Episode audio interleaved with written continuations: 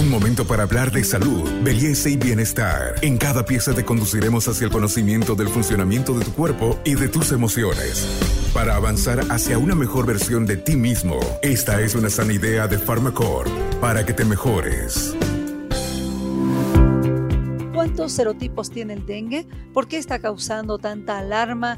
Fallecimientos y lágrimas en Bolivia, el doctor Héctor Mejía nos va a explicar, por ejemplo, el comportamiento de los, cuatro tipos o serotipos de dengue que tenemos, que se conocen en Bolivia y en el mundo, y cuál es el comportamiento que tiene cada uno de ellos cuando llega a un dengue hemorrágico, doctor.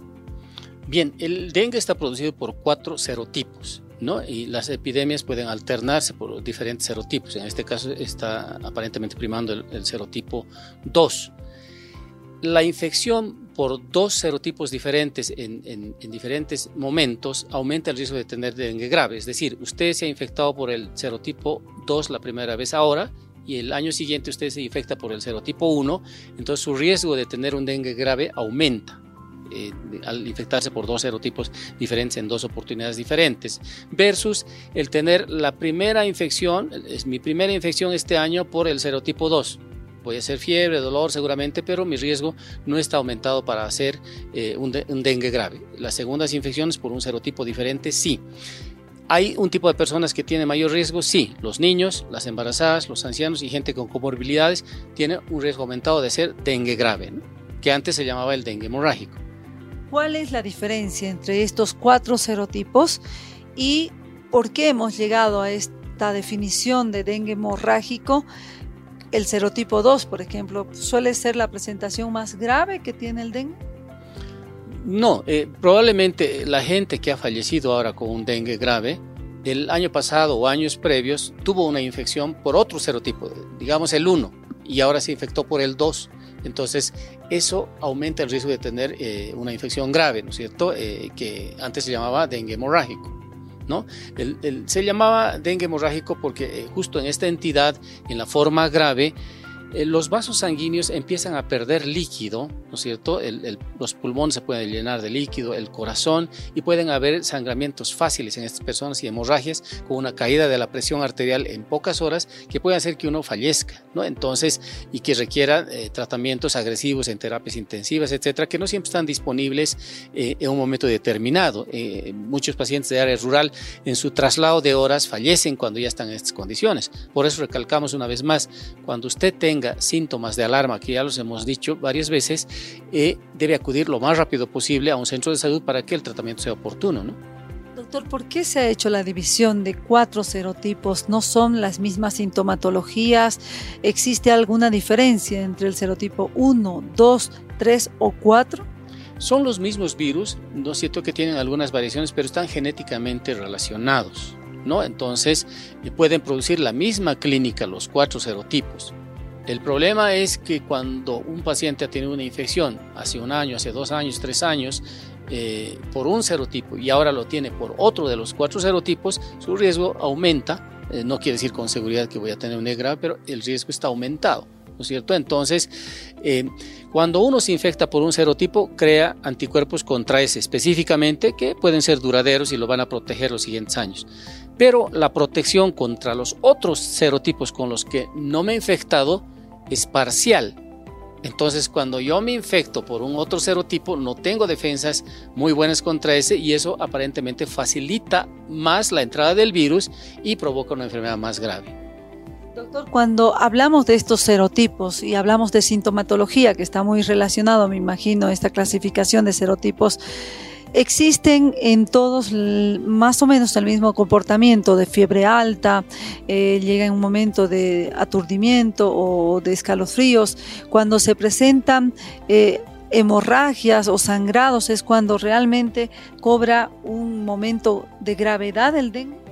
Definitivamente, es un momento eh, crítico ya ese cuando hay sangrados. ¿no? Inicialmente la enfermedad, sin duda alguna, el primer signo es, es la fiebre, a los cuales se pueden sumar dolor de huesos, dolor muscular, dolor eh, en, los ojos eh, y una erupción en, la piel. una vez que pasa esta fase de fiebre, es la parte más peligrosa, eh, en los primeros uno o dos días que la fiebre ha cedido y el paciente aparentemente ha mejorado, pueden empezar a presentarse las complicaciones de tipo hemorrágico que van a ir a un dengue grave. Pero hay signos y síntomas que pueden alertar de ello, ¿no? El, dolor de estómago, el sangrado fácil de las encías, el tener deposiciones de color negro que están avisando de un sangrado gastrointestinal o tener alteraciones de la conciencia. Entonces esas personas deben ir rápidamente a un centro de salud para darles un tratamiento oportuno. Este podcast es una sana idea de Pharmacorp. Doctor, nos queda claro entonces este concepto importantísimo que usted ha dado entre la resistencia de un paciente que nunca sufrió dengue, puede ser mayor, a uno que ya tuvo un serotipo anteriormente y que fue contagiado por otro serotipo, esto puede ser realmente peligroso. El serotipo 2, considerado como el de mayor alerta, ¿tiene alguna característica en particular que vale la pena señalar, doctor?